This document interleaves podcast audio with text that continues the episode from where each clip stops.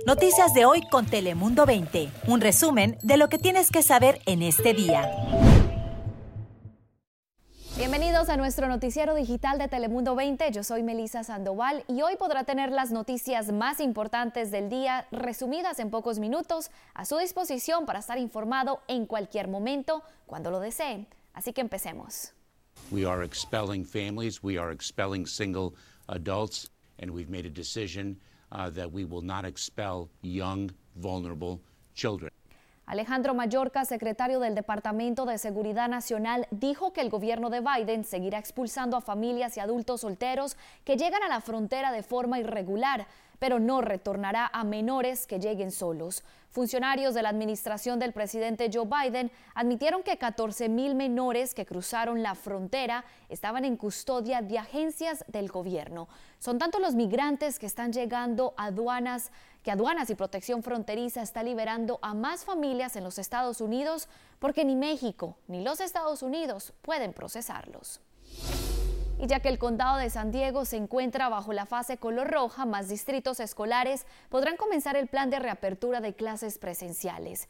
Mañana lunes se espera que el Distrito Unificado de Poway oficialmente le dé la bienvenida a los estudiantes de las secundarias y las preparatorias bajo un programa híbrido de dos días de clases presenciales. Las escuelas primarias han estado abiertas durante meses, utilizando un sistema de distribución para mantener a los alumnos en grupos separados. Y muy pronto todos los veteranos de guerra, sus cónyuges y cuidadores podrán obtener la vacuna contra el coronavirus a través del programa de salud de veteranos más conocido como VA por sus siglas en inglés. Actualmente la vacuna está solamente disponible para aquellos que califican bajo el seguro médico. Además, incluirá veteranos que vivan en el extranjero. Los funcionarios del departamento de VA aseguran que ahora el desafío será obtener el suministro necesario para cumplir con la demanda. En otras noticias, al norte del condado, cientos de personas tomaron las calles para manifestarse en contra del odio y la discriminación en contra de la comunidad asiática.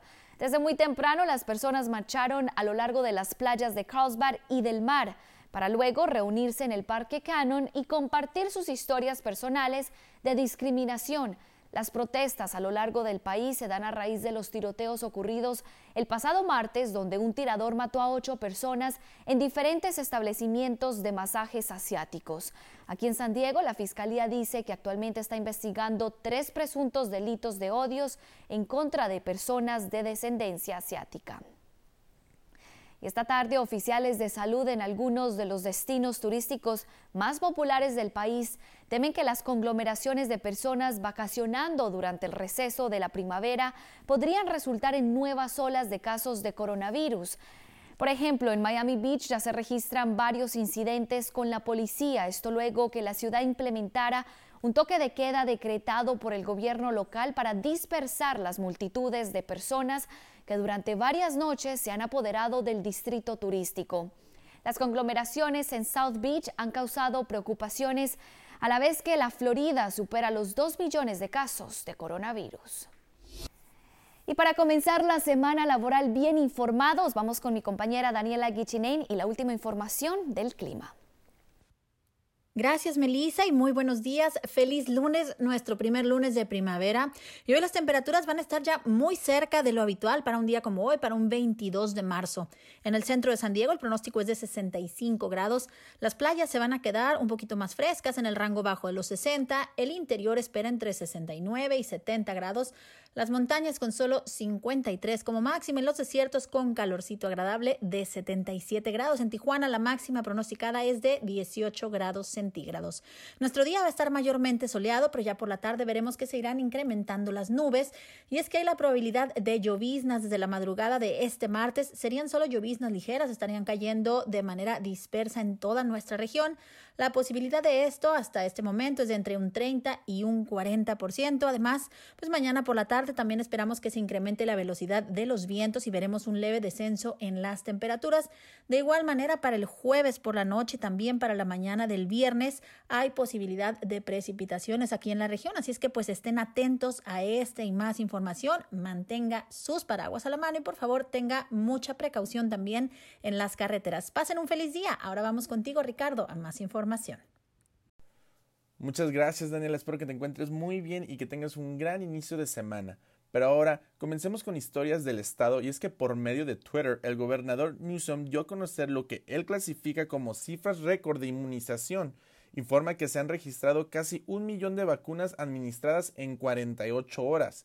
En total ya son 14 millones californianos los que han recibido la vacuna contra el COVID-19, representando casi 5 millones más que en otros estados. Por el momento, nos clasificamos en sexto lugar en el mundo por la cantidad total administradas. Vamos con la actualización en la distribución de vacunas del condado, ya que oficiales de la región señalan que el suministro de la inmunización no está al ritmo de la necesidad y esto pudiera afectar a quienes buscan su cita para la primera dosis.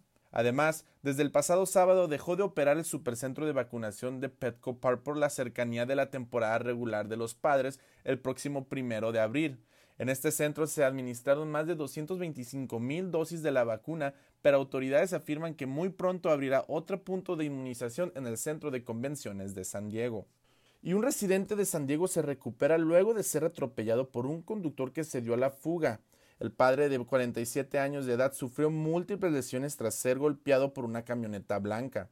El accidente ocurrió el pasado 7 de marzo en el estacionamiento de un supermercado Food for Less ubicado en Rolando cuando la víctima le estaba abrochando el cinturón de seguridad a su hijo de 6 años. Afortunadamente el menor salió ileso, pero su padre estuvo en coma y tendrá que portar una prótesis en una de sus piernas. Sus familiares y amigos han mostrado gran generosidad al donar más de 74 mil dólares a una cuenta de GoFundMe creada para pagar los gastos médicos. Y bueno, esto es todo por mi parte. Regresamos contigo, Melissa. Adelante. Muchísimas gracias, Juan Ricardo, por ese reporte. Y en otras noticias. Serán de manera presencial, pero con todos los cuidados sanitarios. Y con una disminución de aforo al 40% y evitar a toda costa aglomeraciones y eventos masivos, es como la Iglesia Católica en Tijuana se prepara para vivir la Semana Santa de manera presencial. Los actos litúrgicos se realizarán bajo los protocolos sanitarios. Sin embargo, el tradicional Via Crucis multitudinario realizado años atrás en la zona centro de Tijuana quedará suspendido por segundo año a causa de la pandemia. Y desde muy temprano los residentes de Rosarito formaron largas filas dentro de sus autos para recibir la tan esperada vacuna contra el COVID-19. Este domingo continuó la vacunación para adultos mayores en el municipio de Playas de Rosarito y de acuerdo a las autoridades, miles de vacunas Sinovac fueron administradas. Desde sus autos, los residentes llegaban a Baja California Center, uno de los tres puntos de vacunación masiva que se habilitaron en ese municipio. Muchísimas gracias por habernos acompañado en esta edición de Noticias Digital. Nos vemos en la próxima. Chao, chao. Noticias de hoy con Telemundo 20. Suscríbete para recibir alertas y actualizaciones cada día.